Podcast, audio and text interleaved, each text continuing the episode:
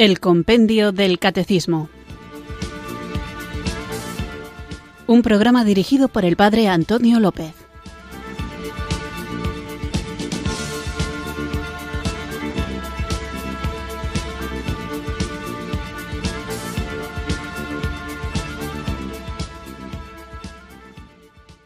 Muy buenas tardes, queridos oyentes de Radio María. Recibido un cariñoso saludo desde Irurzun, en Navarra, quienes sintonizáis una tarde más esta radio que cambia vidas, esta emisora de la Virgen, Radio María, para escuchar el programa El Compendio del Catecismo, nuestra cita diaria con la formación católica una formación que no me cansaré de repetir que no pretende llegar únicamente a transformar nuestro intelecto, sino que el intelecto, la forma de pensar y el corazón, la forma de sentir y de vivir han de estar siempre unidos. Por lo tanto, cuanto más conocemos nuestra fe, mejor podemos vivirla, mejor podemos testimoniarla, compartirla, expandirla, contagiarla y mejor podremos también defenderla. Estamos hablando de la Iglesia en estos últimos programas y la misión, la vocación de todos los fieles, tanto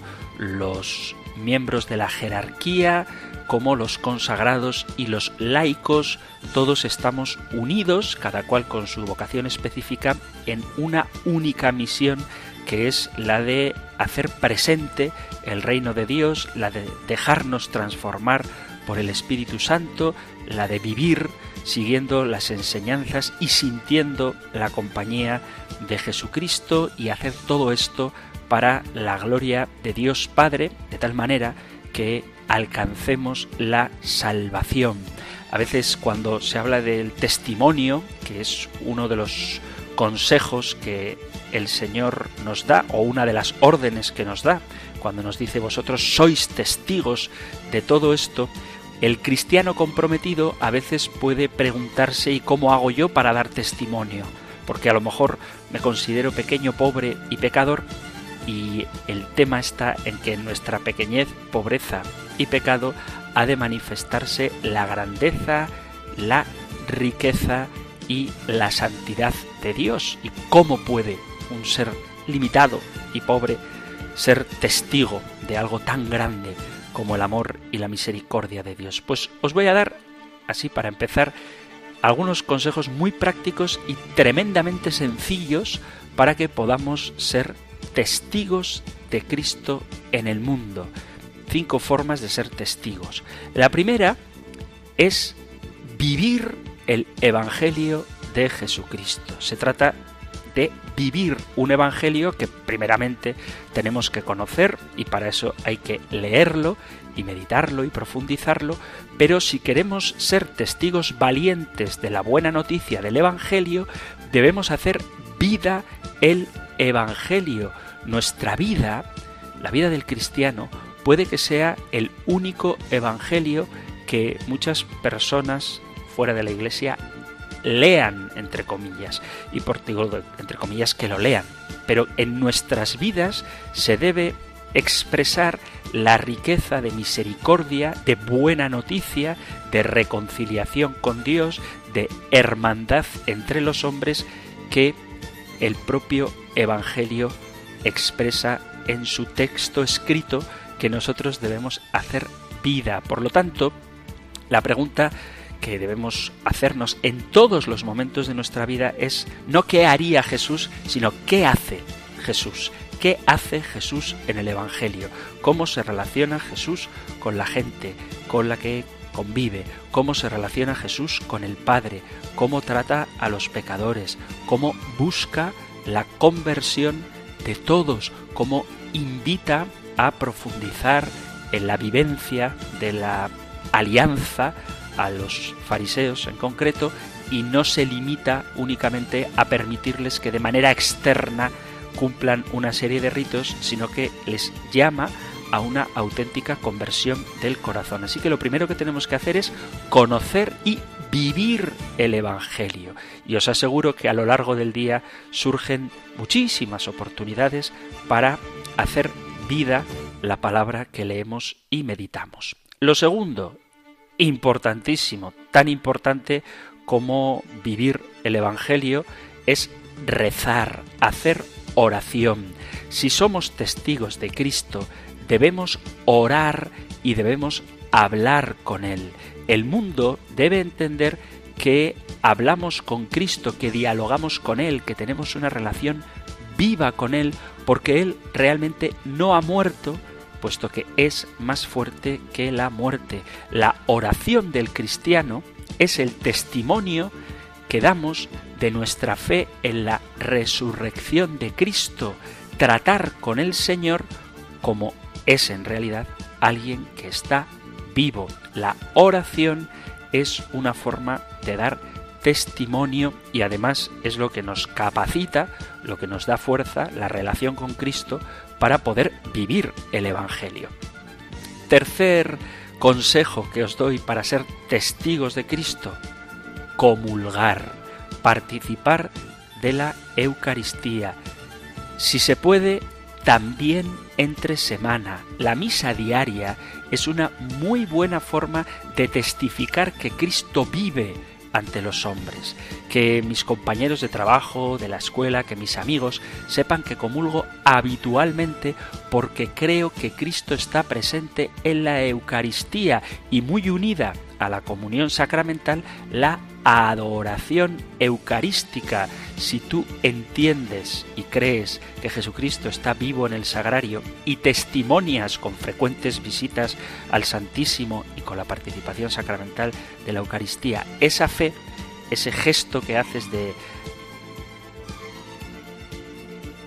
centrar tu jornada en la participación de la Santa Misa o en la adoración eucarística se convierte en un testimonio muy claro de tu auténtica devoción, de auténtica confianza de esa vida transformada por la presencia de Jesucristo que se encuentra de manera muy especial, de manera real en la Eucaristía. Otra forma de ser testigos de Jesucristo es convertirnos en apóstoles, ser apóstol entre tus hermanos, entre aquellos a quienes Dios ha puesto en tu camino, hablarles de Jesucristo, camino, verdad y vida que nos lleva a la salvación. El apóstol es un enamorado que desea comunicar al mundo su gozo y desea proclamarlo a gritos, a voces, a todo el mundo. El enamorado piensa que su objeto del amor, su enamorada, es el centro del universo entero y por lo tanto todos sus sentimientos y afectos, todo su deseo es compartir esa alegría de saber que el corazón está lleno. El apóstol es un enamorado de Cristo y por lo tanto su empeño constante es el de comunicar al mundo el amor que él recibe para que también otros puedan disfrutar de él. Otro modo de ser testigos muy, muy útil es ser mariano. El camino más directo a Jesús es María. Por lo tanto, la forma más fácil de dar testimonio de que somos cristianos, y en concreto cristianos católicos, es el amor, la devoción, la relación entrañable y amorosa con María, Madre de Dios y Madre nuestra.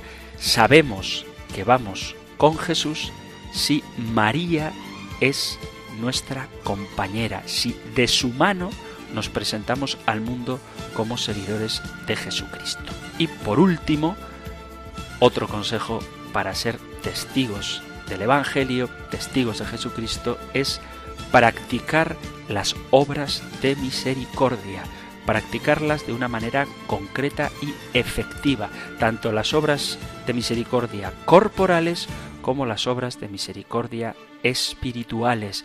Dios es amor, dice el apóstol San Juan en su primera carta, y las obras de misericordia muestran que servimos a un Dios que es amor y que tanto amó al mundo que entregó a su propio Hijo para que quien cree en Él tenga vida eterna. Así que veis que son cosas muy sencillas y que todos podemos hacer que se convierten en auténtico testimonio. Vivir el Evangelio, tener una vida de oración, participar de la Eucaristía, tanto en la Santa Misa como en la adoración eucarística, convertirnos en apóstoles, hacer todo esto de la mano de María y vivir las obras de misericordia. De esta manera nos convertiremos en testigos del Evangelio y quien nos capacita para esto, quien obra en nosotros y en quienes nos observan para abrirnos a la acción del amor de Dios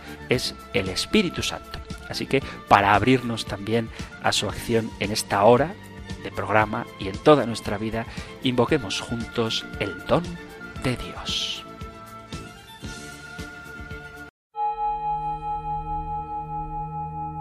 Ven Espíritu, ven Espíritu, ven Espíritu.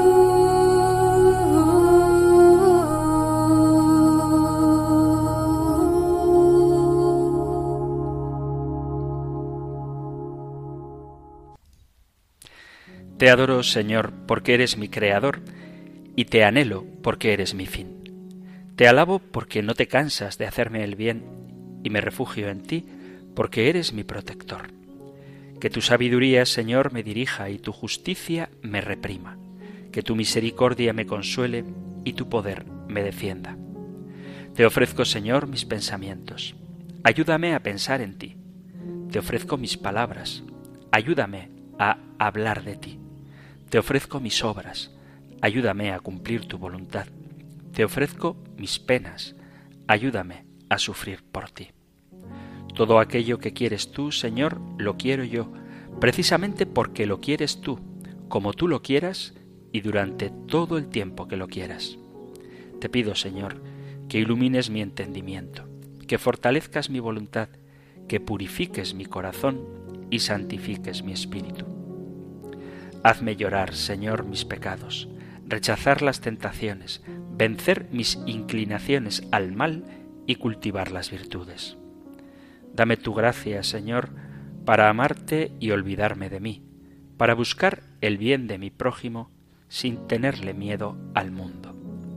Dame tu gracia para ser obediente con mis superiores, comprensivo con mis inferiores, solícito con mis amigos y generoso con mis enemigos.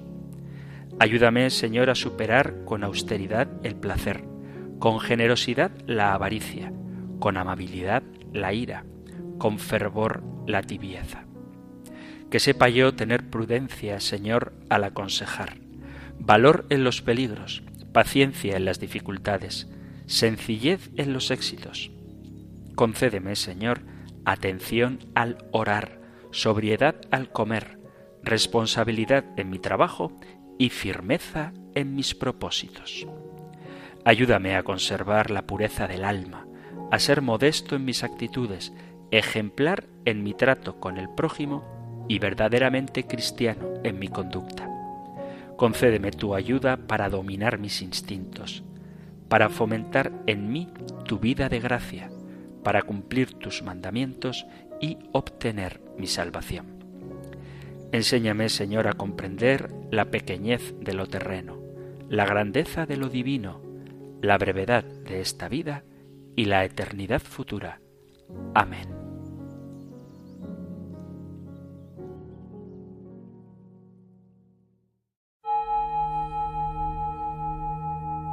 Ven Espíritu, ven Espíritu.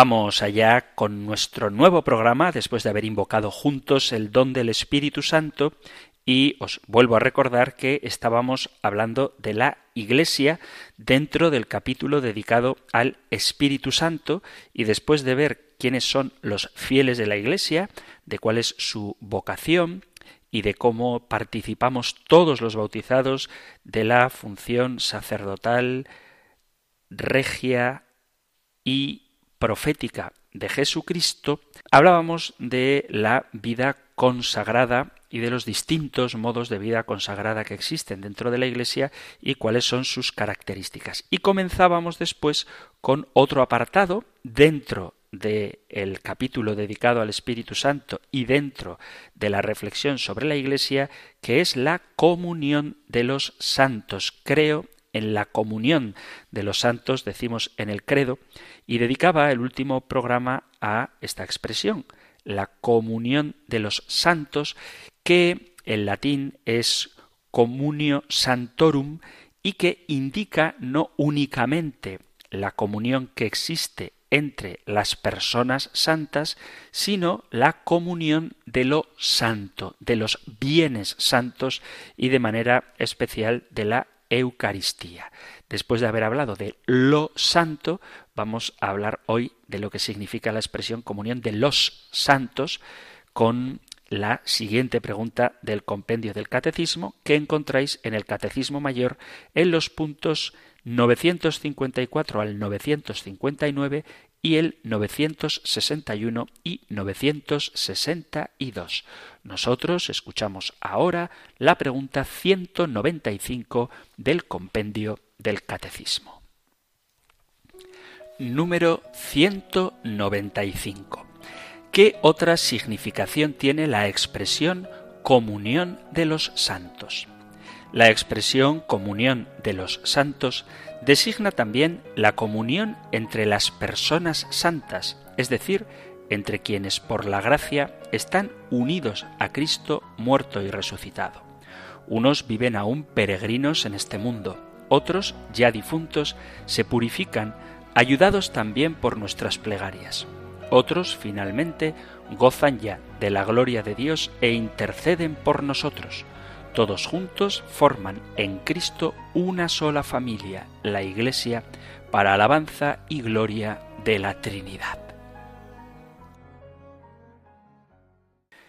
Como os decía en el último programa dedicado a la pregunta 194 sobre la expresión comunión de los santos, hablábamos de la comunión en las cosas santas. Hoy vamos a seguir con el significado de la expresión comunión de los santos, pero refiriéndonos a que la comunión en lo santo nos une a los creyentes en esta comunión de los santos. La comunión en las cosas santas crea la comunión de los santos, personas unidas y santificadas por el don santo que es Dios. La Iglesia es, pues, la comunidad que vive en la comunión de la mesa eucarística, de lo santo, y la comunidad de fieles que experimenta la comunión entre ellos a raíz del banquete eucarístico. Dice San Pablo en la primera carta a los Corintios, en el capítulo 10, a partir del versículo 16, el cáliz de la bendición es la comunión con la sangre de Cristo y el pan que partimos es la comunión con el cuerpo de Cristo. El pan es uno y así nosotros, aunque somos muchos, formamos un solo cuerpo porque comemos todos del mismo pan. En la comunión de los santos vivimos la comunión con Jesucristo, la comunión en el Espíritu Santo, la comunión con el Padre y el Hijo, la comunión en el sufrimiento y también en el consuelo, la comunión en la gloria futura. Esta comunión se manifiesta en la comunión de unos con otros. ¿Por qué digo que los santos vivimos la comunión con Jesucristo? Porque Cito una vez más la primera carta de San Pablo a los Corintios, pero ahora en el capítulo primero, en el versículo nueve, dice así, Pues fiel es Dios por quien habéis sido llamados a la comunión con su Hijo Jesucristo, Señor nuestro. La comunión es también en el Espíritu Santo, según San Pablo a los filipenses en el capítulo 2, que dice así, Versículo 1. Así pues os conjuro, en virtud de toda exhortación en Cristo, de toda persuasión de amor, de toda comunión en el Espíritu Santo, de toda entrañable compasión. es la comunión del Padre y del Hijo, porque, dice la primera carta del apóstol San Juan, en el capítulo primero, leo desde el versículo 3, dice, Lo que hemos visto y oído, os lo anunciamos, para que también vosotros estéis en comunión con nosotros, y nosotros estamos en comunión con el Padre y con su Hijo Jesucristo. Os escribimos esto para que nuestro gozo sea completo. Y este es el mensaje que hemos oído de Él y que os anunciamos. Dios es luz, en Él no hay tiniebla alguna. Y luego versículo 6, si decimos que estamos en comunión con Él, en comunión con Él, y caminamos en tinieblas, vestimos, mentimos y no obramos la verdad.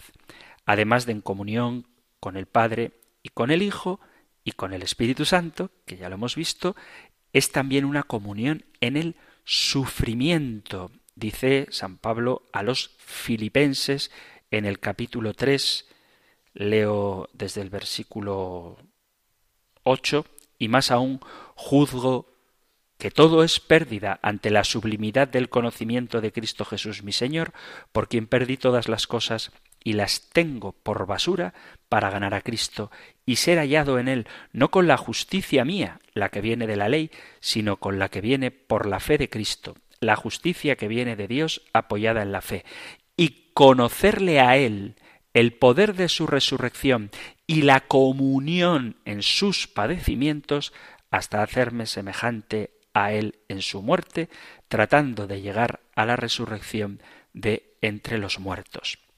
Pero lo mismo que participamos en la comunión del sufrimiento de Cristo, como hemos leído de la carta a los filipenses, también participamos en su consuelo. Estamos en comunión con el consuelo. Dice segunda carta a Corintios, capítulo 1, leo desde el versículo 5, pues así como abundan en nosotros los sufrimientos de Cristo, igualmente abunda también por Cristo nuestra consolación. Si somos atribulados, lo somos para consuelo y salvación vuestra. Si somos consolados, lo somos para el consuelo vuestro, que os hace soportar con paciencia los mismos sufrimientos que también nosotros soportamos. Y tenemos también la comunión en la gloria futura. Dice el apóstol San Pedro en la primera carta de Pedro, en el capítulo primero, dice así, leo el versículo 3 y 4, Bendito sea Dios y Padre de nuestro Señor Jesucristo, quien por su gran misericordia, mediante la resurrección de Jesucristo de entre los muertos, os ha reengendrado a una esperanza viva, a una herencia incorruptible, inmaculada, inmarcesible, reservada en los cielos para vosotros a quienes el poder de Dios por medio de la fe protege para la salvación dispuesta ya a ser revelada en el último momento. Y también la carta a los hebreos nos habla de esta comunión en la gloria futura. Dice carta a los hebreos capítulo 12, versículo leo desde el 22. Vosotros, en cambio, os habéis acercado al monte Sión, a la ciudad del Dios vivo, la Jerusalén celestial, a miríadas de ángeles, reunión solemne y asamblea de los primogénitos inscritos en los cielos, y a Dios, juez universal, y a los espíritus de los justos llegados ya a su consumación, y a Jesús, mediador de una nueva alianza, y a la expresión purificadora de una sangre que habla mejor que la de Abel.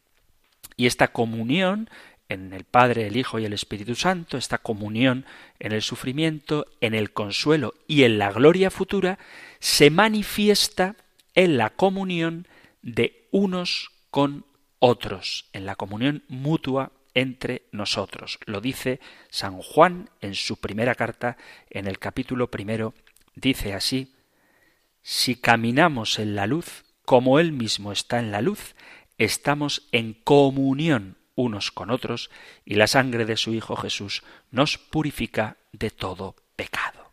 Así que esto de la comunión de los santos es una realidad muy presente, como podéis comprobar, en la Sagrada Escritura. El don de Dios, que es el Espíritu Santo, nos colma de dones santos, pero todos en orden con el fin de edificar la comunión entre los creyentes, para edificar la Iglesia. Todos los dones del Espíritu Santo están destinados a crear la comunión en la comunidad de los creyentes. No os lo voy a leer porque estamos hablando de dos capítulos enteros de la Sagrada Escritura, pero en la primera carta a Corintios, capítulos del 12 al 14, el capítulo 12, 13 y 14 completos, nos hablan de cómo el don del Espíritu Santo, que derrama abundantemente en su iglesia, está dado para edificar, para crear la comunión de la Iglesia, la comunión entre los creyentes. El Espíritu Santo crea la comunión entre los cristianos, introduciéndonos en el misterio de la comunión del Padre y del Hijo, del que el propio Espíritu Santo es expresión. El Espíritu Santo es el misterio de la comunión divina y eterna del Padre y el Hijo. Y en esta comunión nos introduce el Espíritu Santo. Esta es la base y el fundamento de el dogma de esta verdad de fe que estamos tratando, que es la comunión de los santos. Dice San Juan, vuelvo a leer, capítulo 1 de su carta primera, lo que hemos visto y oído también os lo anunciamos para que vosotros estéis en comunión con nosotros y nosotros estamos en comunión con el Padre y con su Hijo Jesucristo. Pero Juan mismo también en su Evangelio da esta idea cuando dice en el capítulo 10, versículo 30, yo y el Padre somos uno y a esa unidad entre Él y el Padre nos introduce el Espíritu Santo por medio de su don. En el capítulo 16 también del Evangelio de San Juan, en el versículo 15 dice, Todo lo que tiene el Padre es mío, por eso he dicho, recibirá de lo mío y os lo anunciará a vosotros. En el capítulo 17, también del Evangelio de San Juan, dice desde el versículo 11. Yo ya no estoy en el mundo, pero ellos sí están en el mundo y yo voy a ti.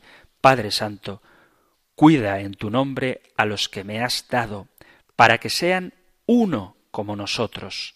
Cuando yo estaba con ellos, yo cuidaba en tu nombre a los que me habías dado. He velado por ellos y ninguno se ha perdido, salvo el Hijo de la perdición, para que se cumpliera la Escritura. Pero ahora voy a ti, y digo estas cosas en el mundo para que tengan en sí mismos mi alegría colmada. Yo les he dado tu palabra, y el mundo los ha odiado, porque no son del mundo, como yo no soy del mundo. No te pido que los retires del mundo, sino que los guardes del maligno. Ellos no son del mundo, como yo no soy del mundo. Santifícalos en la verdad. Tu palabra es verdad. Como tú me has enviado al mundo, yo también los he enviado al mundo, y por ellos me santifico a mí mismo, para que ellos también sean santificados en la verdad. No ruego solo por estos, sino también por aquellos que por medio de su palabra creerán en mí, para que todos sean uno, como tu Padre en mí y yo en ti, que ellos también sean uno en nosotros, para que el mundo crea que tú me has enviado. Muchas veces se utiliza este texto, y está muy bien hacerlo, para hablar del ecumenismo, pero hay un misterio mucho más profundo que el deseo de unidad entre todas las iglesias, que es el deseo de unidad de Cristo entre todos los creyentes en Él. Es decir, que aunque no existiera esta dramática realidad, que aunque nos hayamos acostumbrado a ella, no deja de ser terriblemente dolorosa, que es la división de las iglesias, aunque sólo se hubiera mantenido, según el deseo de Cristo, su única iglesia, esa petición dirigida al Padre de que todos seamos uno seguiría vigente, porque el significado más profundo que hay en ella, más allá del drama de la división de las distintas comunidades eclesiales, es precisamente la proclamación de este misterio de unidad, de comunión entre todos los creyentes en Cristo. Y la imagen a la que tendemos como Iglesia es precisamente la misma unidad que hay en el seno de la Santísima Trinidad. Por lo tanto, lo que está en juego cuando hablamos de la comunión de los santos es reflejar en nuestra propia vivencia de la Iglesia esa unidad, esa comunión que viven el Padre, el Hijo y el Espíritu Santo. Donde están los tres, allí está la Iglesia, que es el cuerpo de los tres. La Iglesia es una extensión ciertamente misteriosa pero una extensión de la Santísima Trinidad en el tiempo, que no solamente nos prepara a vivir unidos en un futuro a Dios, sino que nos hace ya partícipes de esa intimidad que hay dentro de la Santísima Trinidad. Solo porque Dios es comunión y en Cristo, por el Espíritu Santo, entramos en comunión con Él, podemos confesar nuestra fe en la comunión de los santos. Si estamos en comunión con Dios, estamos en comunión los unos con los otros. Primera carta de San Juan, capítulo 1, versículos 6 y 7. Solo la comunión con Dios puede ofrecer un fundamento firme a la unión de los cristianos. Los otros intentos de comunidad al margen de la unión con Dios siempre serán un fracaso y dejarán a cada miembro en soledad o lo reducirán a una parte anónima de una colectividad, a un número o a una cosa. La comunión de amor en libertad personal solo es posible en el Espíritu de Dios. Que estemos en comunión no nos quita nuestra propia identidad, la perfección, la integración plena en Dios a la que aspiramos los cristianos no tiene nada que ver con el nirvana, donde el individuo en el nirvana queda disuelto, por decirlo de alguna manera, con la divinidad.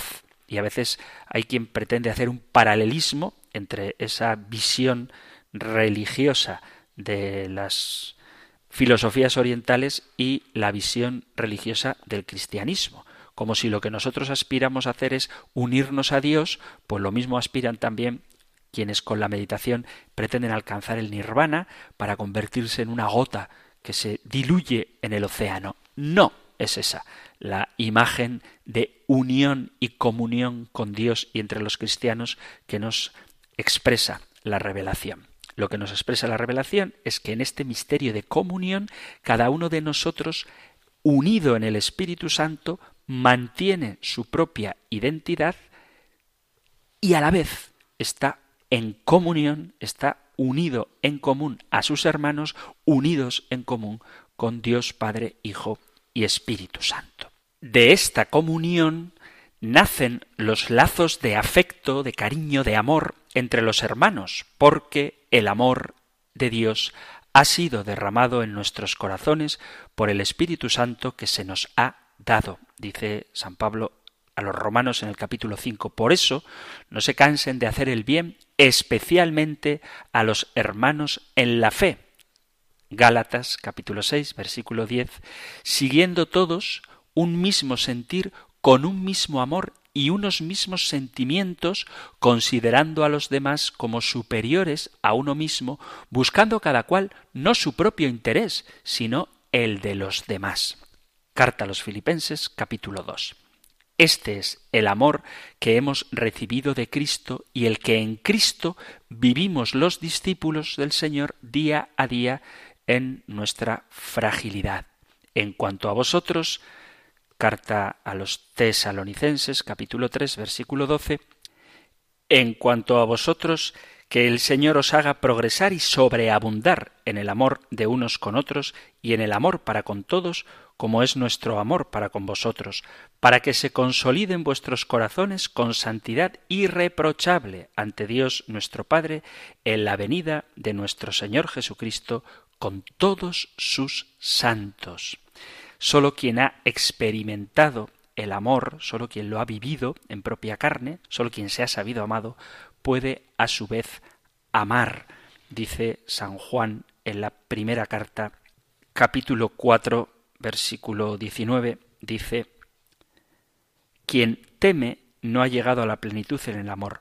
Nosotros amemos porque Él nos amó primero.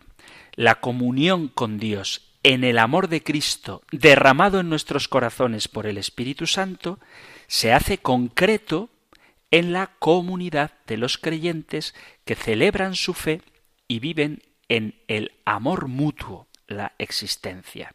El amor a Dios se concreta, se hace vida en el amor fraterno, en el amor entre los hermanos.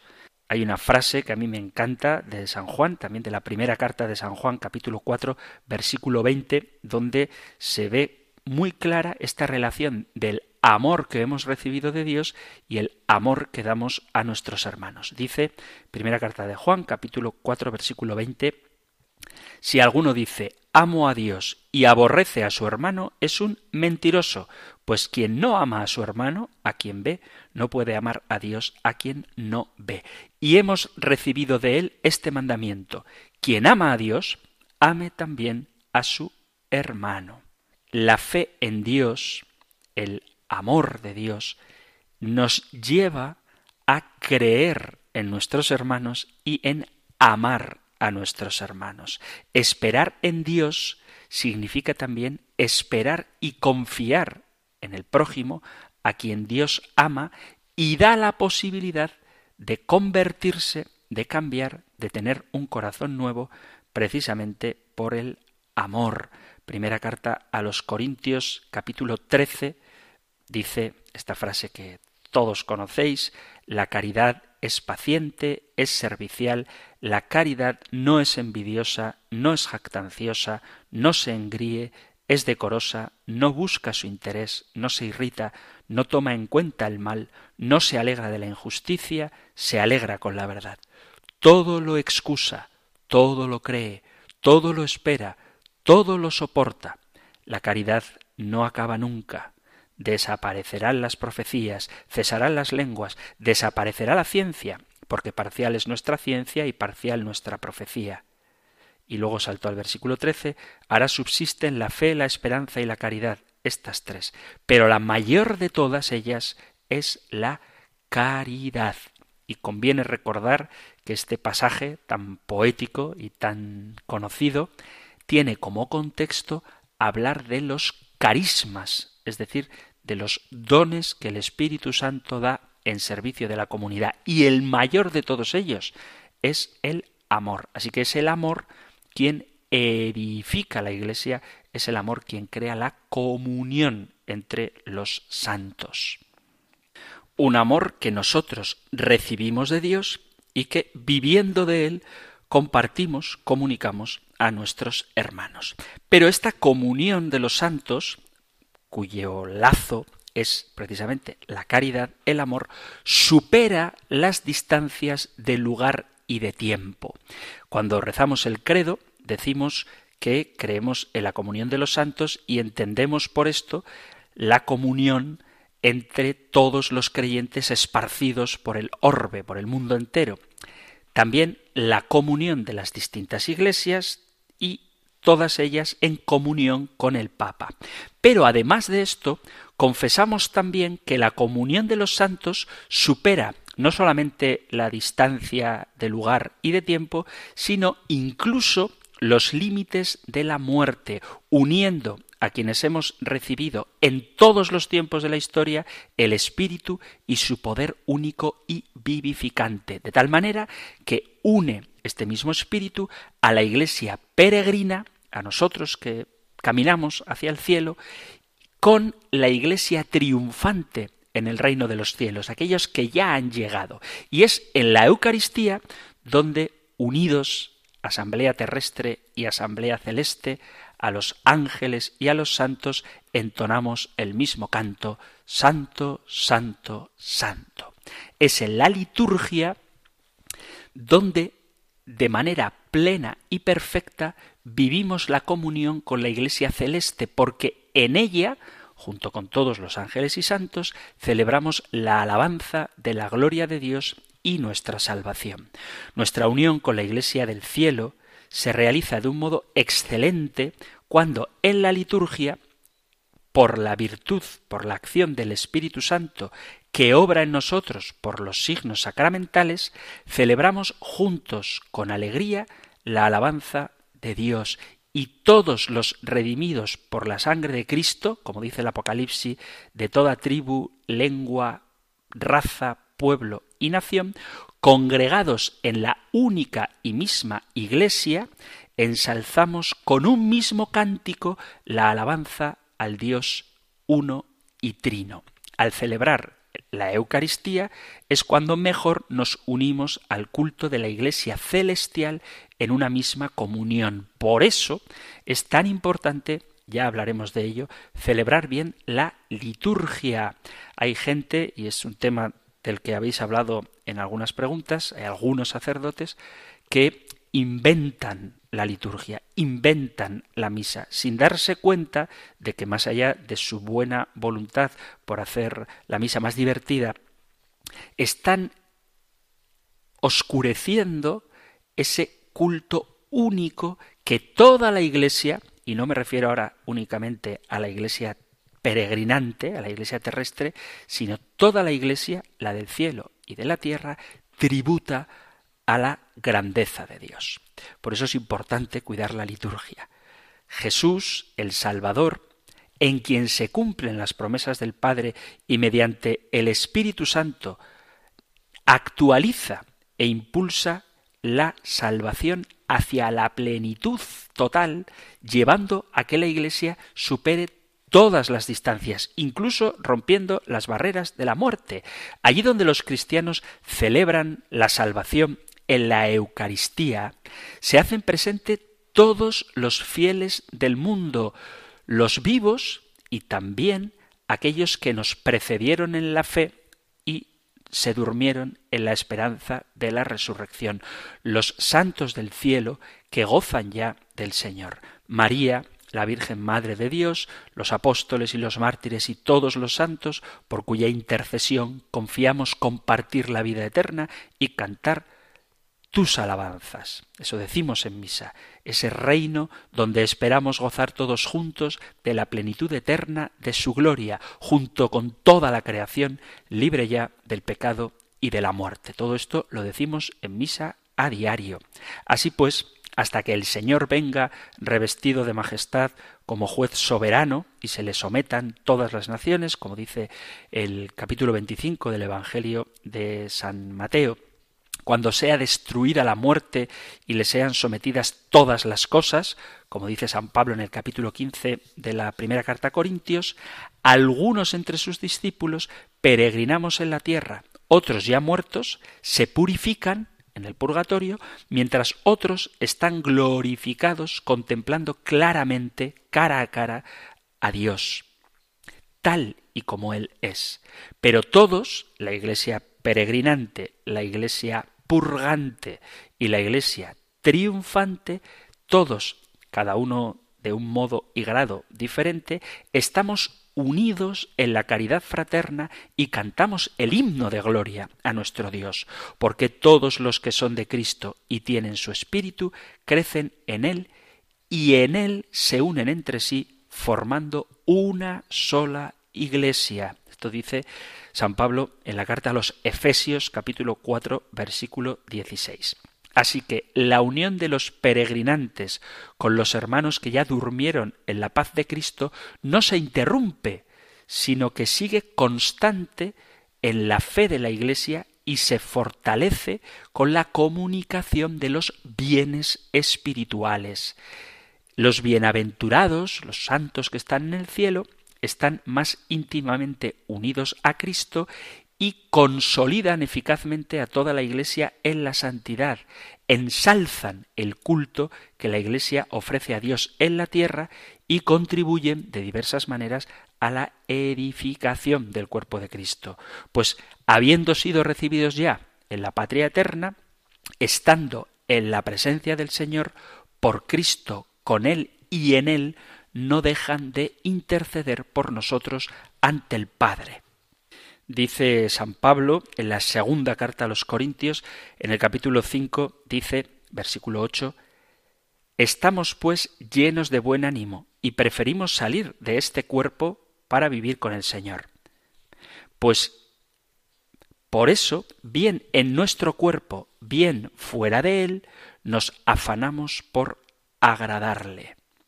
Es decir, que bien en este cuerpo, iglesia peregrinante, o bien fuera de él, iglesia triunfante o iglesia purgante, nos afanamos en agradar a Dios. Así que no se interrumpe esa comunión ni siquiera con la muerte. No hay indiferencia en el cielo de lo que sucede en la tierra, como no debería haber indiferencia en la tierra de lo que nos aguarda en el cielo. La Iglesia peregrina, desde el inicio del cristianismo, reconoce esta comunión de todo el cuerpo de Cristo y por eso conserva con gran piedad y devoción el recuerdo de los difuntos y ofrece sufragios, oraciones, sacrificios, sacrificio de la Eucaristía, por ellos. Esto lo podéis encontrar en el segundo libro de Macabeos, capítulo 12, versículo 46. Siempre ha creído la Iglesia que los apóstoles y los mártires de Cristo, por haber dado un supremo testimonio de fe y de amor derramando su sangre, están íntimamente unidos a nosotros. A ellos, junto con la bienaventurada Virgen María y los ángeles santos, siempre ha venerado la Iglesia y ha pedido su intercesión.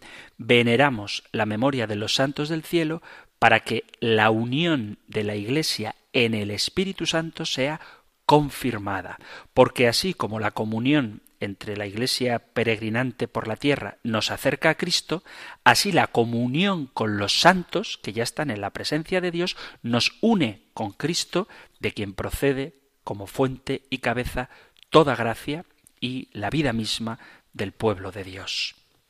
Dice San Pablo en la carta a los Efesios, en el capítulo 4, Os exhorto, pues, yo, preso por el Señor, a que viváis de una manera digna de la vocación con que habéis sido llamados, con toda humildad, mansedumbre y paciencia, soportándoos unos a otros por amor, poniendo empeño en conservar la unidad del Espíritu con el vínculo de la paz, un solo cuerpo y un solo Espíritu, como una es la esperanza a la que habéis sido llamados, un solo Señor, una sola fe, un solo bautismo, un solo Dios y Padre de todos, que está sobre todos, por todos y en todos.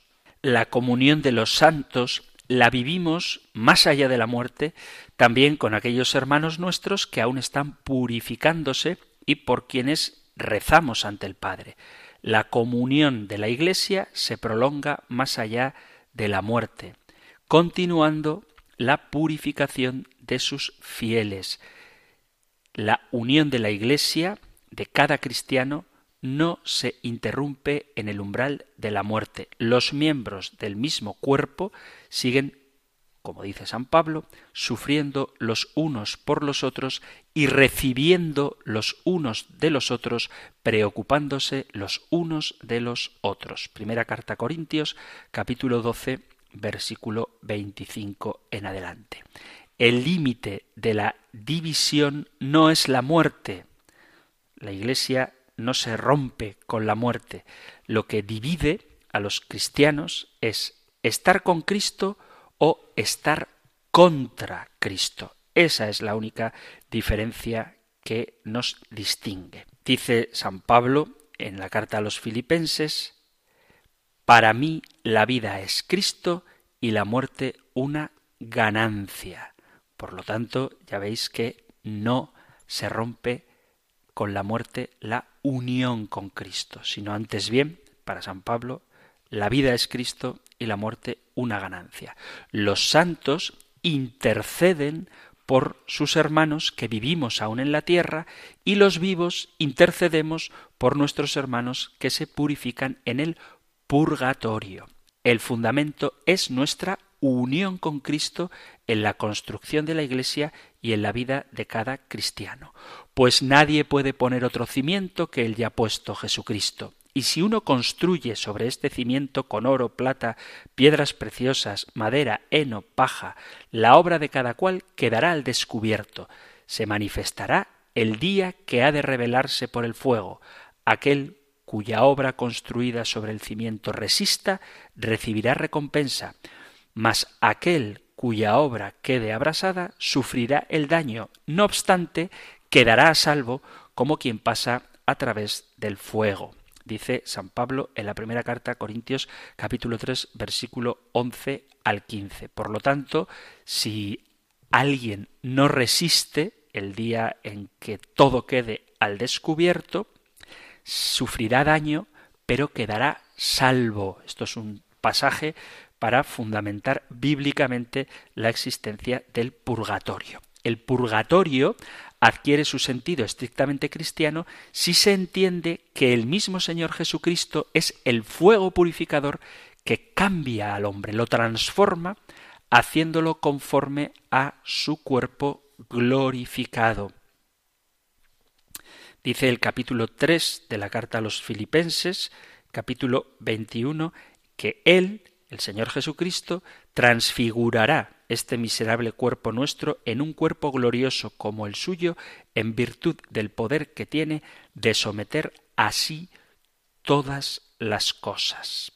Jesucristo es la fuerza purificadora que sana, acrisola nuestro corazón cerrado para que pueda insertarse en su cuerpo resucitado. El corazón del hombre, al adentrarse en el fuego del Señor, sale de sí mismo siendo purificado para que Cristo nos presente al Padre. El purgatorio es este proceso necesario de transformación del hombre para poder unirse totalmente a Cristo y entrar en la presencia, en la visión de Dios. Los limpios de corazón serán los que verán a Dios. Vivir la comunión de los santos es vivir la existencia entera como un don de Dios, el amor como fruto del Espíritu Santo en el cuerpo de Cristo que es la Iglesia. Es pues salir del círculo cerrado del egoísmo, a veces nos lleva a él el miedo a la muerte, y vivir con los demás y para los demás, vivir y convivir recibiendo la vida de los otros y dando nuestra vida por los demás. Solamente se gana la vida dándola y se pierde cuando uno se empeña en guardarla para sí mismo. Esto nos lo recuerda Jesús en el Evangelio de San Marcos en el capítulo 8, en el versículo 35, quien quiera salvar su vida la perderá, pero quien pierda su vida por mí y por el Evangelio la salvará. Pues de qué le sirve al hombre ganar el mundo entero si arruina su vida. Así, la comunión de los santos es la celebración festiva del triunfo del amor sobre la muerte. Por eso estamos unidos a la Iglesia triunfante y también a la Iglesia purgante, haciendo el memorial de la muerte de Cristo, la Eucaristía, celebramos en el beso fraterno de la paz la victoria de la resurrección y cantamos con los santos y los ángeles el cántico nuevo de los redimidos por el Cordero en la esperanza gozosa de sentarnos en el banquete eterno, con Abraham, Isaac y Jacob y todos los profetas que vendrán de oriente y de occidente, del norte y del sur, para ponerse a la mesa del reino de Dios. Esto es una cita, grosso modo, de el Evangelio de San Lucas en el capítulo 13, donde dice Jesús, versículo 28, vendrán de oriente y de occidente, del norte y del sur, y se pondrán en la mesa del reino de Dios. Así que este es el misterio de la comunión de los santos, que todos, en la vida y después de la muerte, unos purificándose y otros gozando de su presencia, estamos llamados a vivir unidos en el amor que recibimos de Dios y que, teniéndole a Él como fuente, damos a nuestros hermanos. Y se nos ha terminado el tiempo para el programa de hoy. Dije cuando anunciaba que íbamos a hablar de la comunión de los santos que si nos daba tiempo, ya veis que no ha sido así, trataríamos el tema de si es conveniente o no, ya os digo que no solo es conveniente, sino que es muy aconsejable rezar a los santos y orar por los difuntos. Son dos cuestiones que son muchas veces debatidas por nuestros hermanos cristianos no católicos y si os interesa que hable del tema, pues sabéis que podéis enviar vuestras preguntas al programa. Os pido que tengáis un poquito de paciencia porque otro de los temas más debatidos en el diálogo sobre escatología con los no católicos es el purgatorio, pero de eso hablaremos muy prontito. Estamos en la pregunta 195 y allá por la pregunta 210 en concreto y 211 hablaremos en concreto de esta verdad del purgatorio. Por eso no os adelantéis demasiado en vuestras preguntas porque ya tocaremos este tema. Si queréis compartir vuestras inquietudes, si queréis formular alguna pregunta, dar algún testimonio, sabéis que podéis hacerlo utilizando los medios que Radio María pone para sentir cerca a sus oyentes y dar espacio para que también vosotros participéis en el programa. Esos medios son el correo electrónico compendio arroba radiomaria.es, compendio arroba radiomaria.es y el número de teléfono para WhatsApp 668 594 383 668 594 383. Terminamos recibiendo la bendición del Señor. El Señor te bendiga y te guarde, el Señor ilumine su rostro sobre ti y te conceda su favor, el Señor te muestre su rostro y te conceda la paz. Muchísimas gracias por estar ahí, gracias por escuchar el compendio del catecismo y si queréis volveremos a encontrarnos en un próximo programa. Un fuerte abrazo.